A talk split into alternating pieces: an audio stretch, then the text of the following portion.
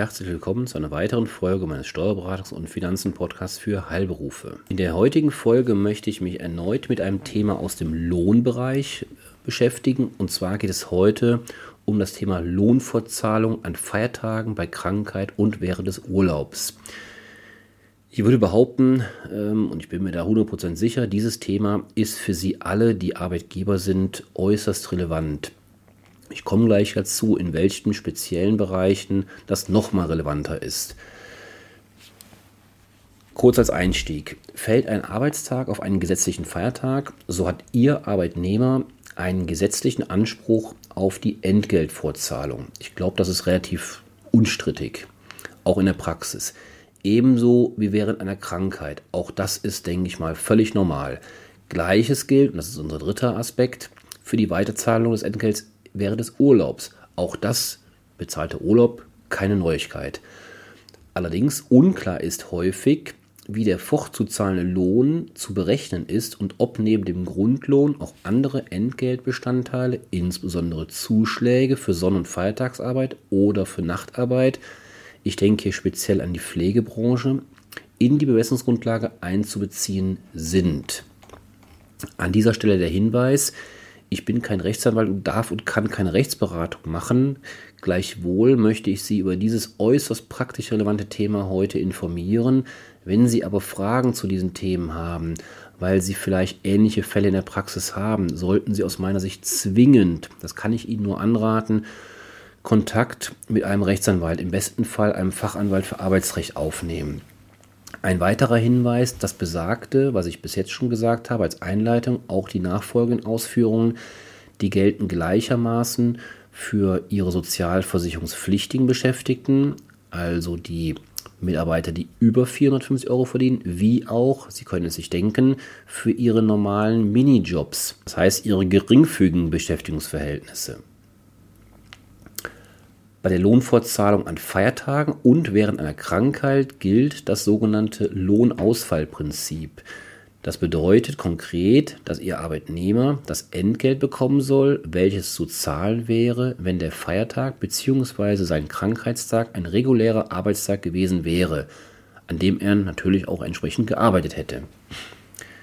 Die Grundlage für die an Feiertagen und während einer Krankheit zu berücksichtigende Arbeitszeit ist der sogenannte ausgefallene Dienst.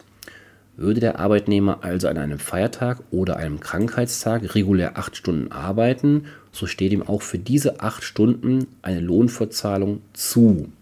Hinweis an dieser Stelle, leistet Ihr Arbeitnehmer regelmäßig und dauerhaft Überstunden, so hat dies Auswirkungen auf die Lohnfortzahlung. In einem solchen Fall ist eine durchschnittliche Arbeitszeit über einen repräsentativen Zeitraum, wir reden hier meistens von drei Monaten, zugrunde zu legen. Auch hinsichtlich der Höhe des Entgelts gilt das Anspruchsprinzip. Der Arbeitnehmer hat demnach Anspruch auf sein reguläres Entgelt. Dieses setzt sich wiederum zusammen aus seinem Grundlohn und allen regelmäßig zu zahlenden Entgeltbestandteilen. Das können sein Zuschläge, Provisionen, vermögenswirksame Leistungen, Sachbezüge oder aber zum Beispiel geldwerte Vorteile. Kommen wir nun zum Bereich des Urlaubs. Jeder Arbeitnehmer hat Kraftgesetz einen Urlaubsanspruch von mindestens 24 Werktagen. Bei einer 5-Tage-Woche ergibt sich also ein Mindesturlaubsanspruch von 20 Arbeitstagen. Die 24 Tage bezogen sich auf die Tage Montag bis Samstag, weil Kraftgesetz der Samstag ein Werktag ist.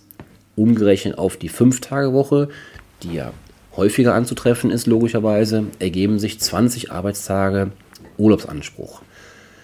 Sollten Tarifverträge zum An zur Anwendung kommen, können davon natürlich abweichende Regelungen getroffen werden im Rahmen dieser Tarifverträge. Arbeitet Ihr Arbeitnehmer nur an einigen Tagen in der Woche, muss zur Ermittlung des Urlaubsanspruchs die Anzahl der Jahresarbeitstage ermittelt und zu den Arbeitstagen eines Vollzeitbeschäftigten ins Verhältnis gesetzt werden ob bei einer Teilzeittätigkeit an einem Arbeitstag acht Stunden oder weniger gearbeitet wird, ist für die Ermittlung des Urlaubsanspruchs hingegen in der Regel unbeachtlich. Hierzu ein kurzes praktisches Beispiel zum Verständnis. Nehmen wir an, Ihr Arbeitnehmer arbeitet regulär an drei Tagen in der Woche. an zwei Tagen jeweils vier und an einem Tag sechs Stunden. Im Betrieb, in ihrer Praxis, wird aber üblicherweise montags bis freitags gearbeitet, also die klassische Fünf-Tage-Woche. Der gesetzliche Mindesturlaub bei, Vollzeit, bei Vollarbeit beträgt, wie eben schon gesagt, 20 Tage. Ihr Arbeitnehmer, der ja nur an drei Tagen in der Woche arbeitet, da errechnet sich sein, sein Urlaubsanspruch wie folgt: drei Tage ins Verhältnis zu fünf Tagen, also drei Fünftel mal die besagten 20 Tage Mindesturlaub. Ergibt in diesem konkreten Fall der Mitarbeiter mit drei Tagen in der Woche. Die Anzahl der Stunden an diesen drei Tagen ist unerheblich. Es zählen die Tage, die Wochentage der Arbeit, hat zwölf Urlaubstage pro Kalenderjahr Anspruch. Das heißt nochmal, drei Fünftel seine drei Arbeitstage im Verhältnis zu der Fünf-Tage-Woche in ihrer Praxis mal die regulären 20 Tage Mindesturlaub gleich 12 Arbeitstage Urlaub pro Jahr. Als Urlaubsentgelt wird während des Urlaubs weiter zu zahlendes Urlaubsentgelt bezeichnet, welches von Urlaubsvergütung und Urlaubsgeld abzugrenzen ist. Das sind natürlich, Feinheiten in der Begrifflichkeit, aber es gibt Abgrenzung. Das Urlaubsentgelt bemisst sich gemäß 11 Bundesurlaubsgesetz nach dem durchschnittlichen Verdienst, den der Arbeitnehmer in den letzten 13 Wochen vor Beginn des Urlaubs erhalten hat. Wie eingangs schon erwähnt, neben dem Grundlohn sind auch die anderen eben schon genannten weiteren Vergütungsbestandteile mit zu berücksichtigen. Ausgenommen die, bei dieser Berücksichtigung sind allerdings einmalige Zahlungen, wie zum Beispiel Weihnachtsgeld oder Reisekostenersatz. Aber auch das im Bezugszeitraum, also in diesen 13 Wochen vor Urlaubsantritt, gezahlte Entgelt für Überstunden gehört nicht zum Urlaubsentgelt, soweit nicht durch einen Tarifvertrag etwas anderes bestimmt wird. Also Sie sehen, bei einigen Dingen gibt es durchaus Besonderheiten. Überstunden, die jedoch im Urlaub selbst angefallen wären, werden für die Berechnung des Urlaubsentgelts berücksichtigt. Davon ist übrigens auszugehen, wenn ein Arbeitnehmer regelmäßig eine bestimmte Anzahl von Überstunden ableistet. Also Sie merken schon an diesen kurzen Ausführungen, das Thema Überstunden ist dann durchaus wieder etwas spezieller. Aber merken wir uns, der Mitarbeiter hat im Rahmen des Urlaubsentgelts, ich erinnere an die 13 Wochen vor Urlaubsantritt, eben grundsätzlich auch während seines Urlaubs Anspruch auf den Grundlohn und die eben eingangs erwähnten weiteren Vergütungsbestandteile. Insbesondere, ich erinnere nochmal an die Pflegeberufe, an die Zuschläge für Sonnen-, Feiertags- und Nachtarbeit. Ja, ich hoffe, es war nicht zu kompliziert. Sie müssen sich halt merken, dass Sie Ihren Mitarbeitern ähm, ja grundsätzlich Lohnfortzahlungen verpflichtet sind. Das ist soweit, glaube ich, nicht das Thema. Das wird allen klar sein. Hier vielleicht der erste Hinweis, ganz wichtig, auch Minijobber, ihre geringfügigen Arbeitsverhältnisse haben die gleichen Ansprüche. Und dann im zweiten Schritt ist eben wichtig, wie sich das weiter zu zahlende Entgelt berechnet. Und da hatte ich ja jetzt mehrfach darauf hingewiesen, dass wir diesen sogenannten Bezugszeitraum, jetzt gerade im Urlaub, gerade eben nochmal gesagt, 13 Wochen vor Beginn des Urlaubs, muss geguckt werden, was ist in diesen 13 Wochen an Entgelt entstanden neben dem Grundlohn.